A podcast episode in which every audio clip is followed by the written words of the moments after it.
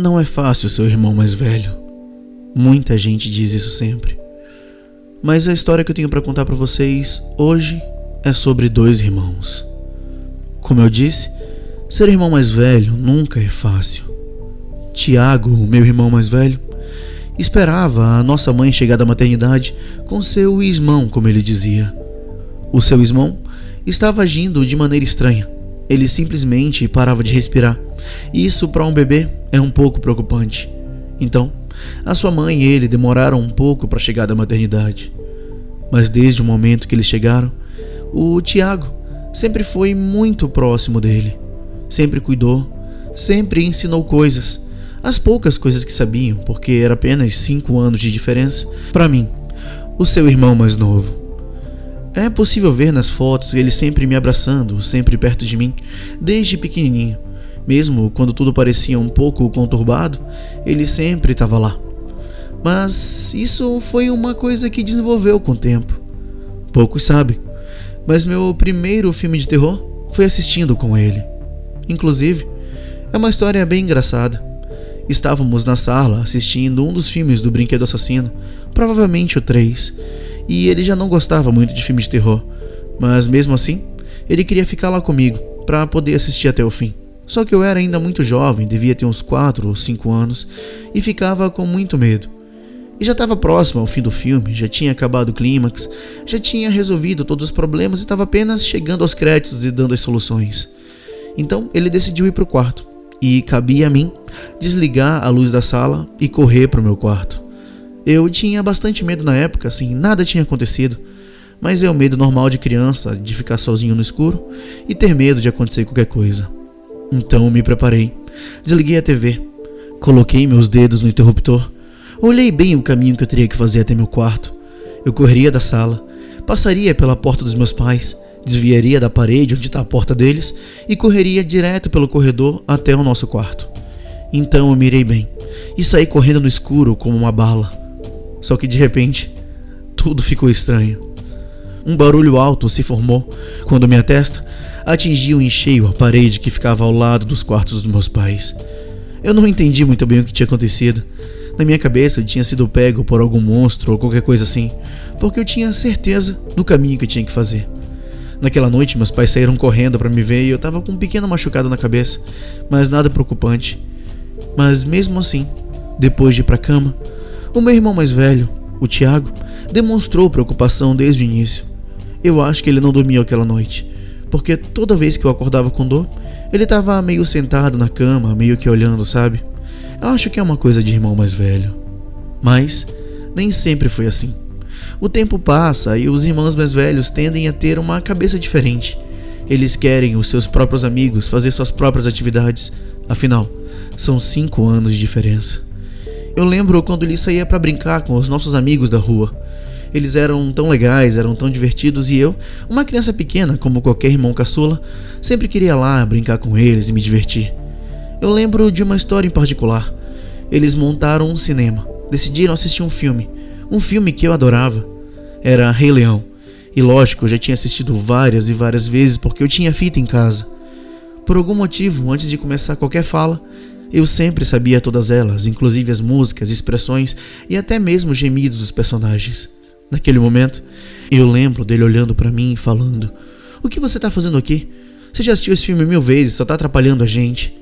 O Tiago é duro. Ele fala as coisas na cara, ele é sempre muito fechado. Uma cara que esconde um mistério por trás. Na verdade, nunca vamos saber se é um mistério ou não, porque ele não fala tanto. Ele apenas age dessa forma.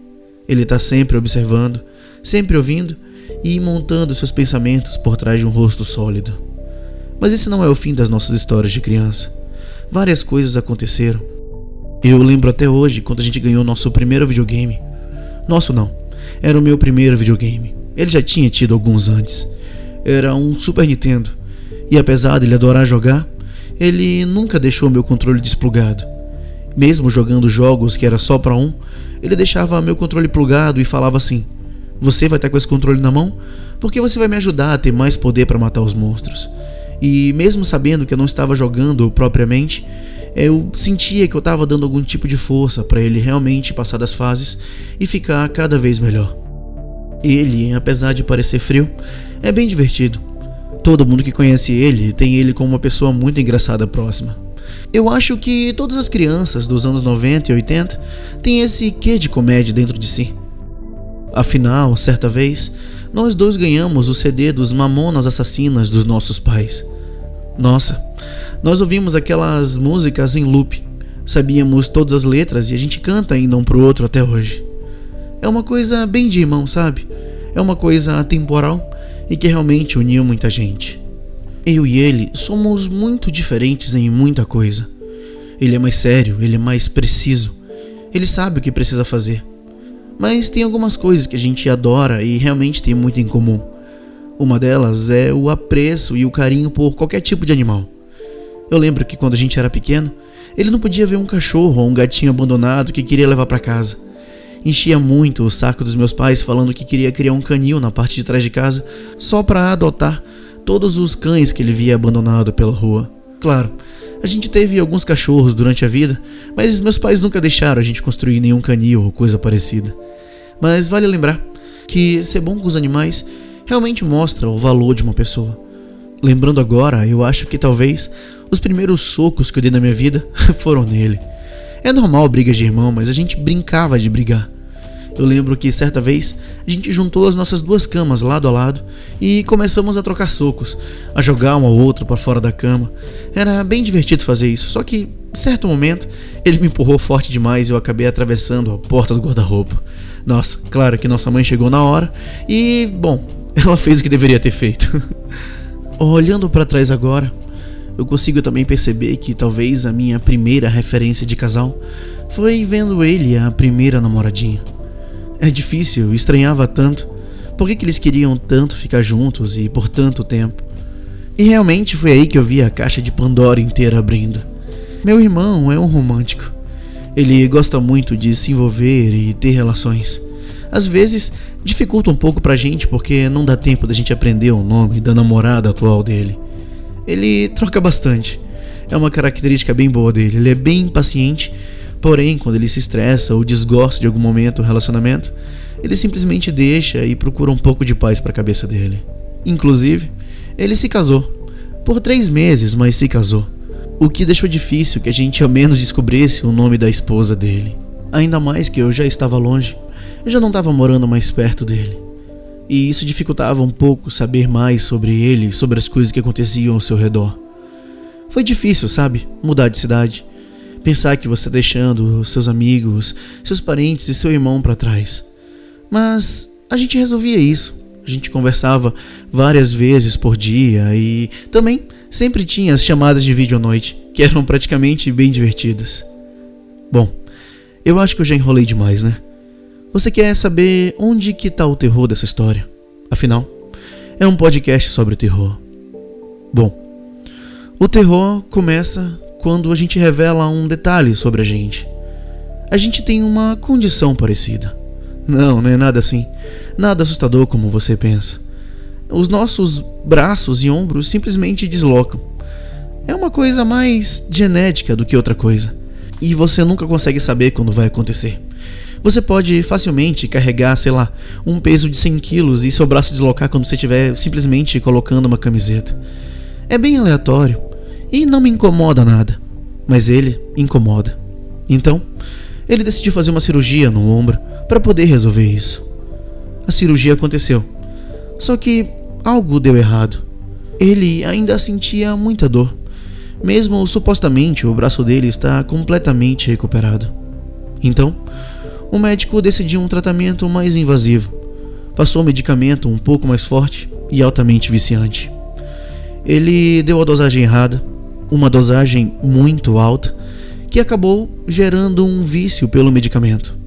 Lembrando que o Tiago não usava o medicamento pelo barato. O medicamento nem dava barato assim. Era simplesmente para acalmar a dor.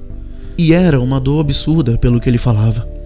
E era bem difícil, porque ele tentou algumas vezes simplesmente parar, mas ele gritava de dor, era bem complicado. Foi alguns anos difíceis. E recentemente ele faleceu. Não é uma coisa muito fácil falar sobre alguém que esteve com você a vida inteira e não tá mais. Você lembra coisas, você pensa em coisas, em mil coisas que podia ter feito diferente, pensando em algum jeito desesperado de salvar a vida de um ente querido. Mas a gente sabe que não é bem assim. A gente procura culpados, procura as soluções mirabolantes que você poderia ter feito, mas realmente que não adiantaria. É o curso das coisas, é como elas devem, infelizmente, acontecer. E foi por isso que eu estive longe algumas semanas. Eu tive que ir até Manaus para prestar a última homenagem ao meu irmão. E ele gostaria que eu falasse um pouco dele aqui. Gostaria que eu contasse alguma parte da nossa história, porque não pertence só a mim. São memórias que eu decidi dividir com todo mundo que está aqui ouvindo sempre o tempo todo e acompanhando as histórias não tão reais do dia a dia. Essa é uma história real.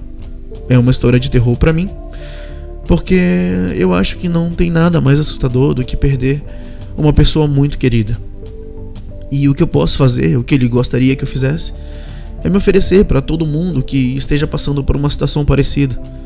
Eu sei que você tem vergonha de falar, medo de sair, medo de se expor e provavelmente, talvez até tenha afundado um pouco na depressão. Porque eu sei que ele passou por todos esses estágios, mesmo sabendo que a gente estava perto o tempo todo. E é uma coisa muito particular de cada um. Então, como eu sempre falo, eu tô aqui para vocês, para conversar para qualquer coisa que vocês precisem. É um episódio difícil de gravar, mas ele sempre foi muito alegre, sempre foi muito divertido. E eu quero que realmente essa história seja ouvida ou repassada para outras pessoas. E eu, essa é a minha parte da história, é onde eu vivi e é onde eu participei também. Ele era uma pessoa muito querida. Eu acho que merecia ser falado. Ele até os últimos dias foi bem divertido e apesar de eu estar longe, ele não deixava perceber se ele estava mal ou não. Então, no final do episódio de hoje, eu vou deixar um áudio de uma última música que ele mandou para mim pelo WhatsApp. Vocês vão ter uma noção do quanto ele era divertido e o quanto ele queria me animar. Então, eu vou deixar para vocês ouvirem, tá bom? E muita gente se pergunta como é que eu me pareço, como que é o dono da voz. Hoje, na imagem, eu vou deixar uma foto minha com ele. É uma foto antiga, mas é uma foto muito querida nossa. Então, para me despedir, um pouco mais alegre, eu vou deixar para vocês a música que ele cantou para mim. Eu espero que vocês gostem. Te encontrei toda remelenta, estronchada no bar entregar bebida. Te cortei os cabelos do sovaco, asinha do pé, te chamei de querida. Te ensinei todos os altos reversos da vida e movimento de transformação que faz a terra girar. Te falei que era importante competir, mas te matei pancada se você não ganhar. Você foi agora a coisa mais importante que já me aconteceu nesse momento em toda a minha vida. O paradoxo do sentido do pretérito efeito do complexo da teoria da relatividade. No momento crucial que sabia sub, sabia que sabia, sabia subiar. E quem é Mafaga faz a Mafaga filha de uma Mafaga figador será? Pode passar a lambida. Em memória de Tiago Lima, 27 de março de 1985, 13 de agosto de 2021.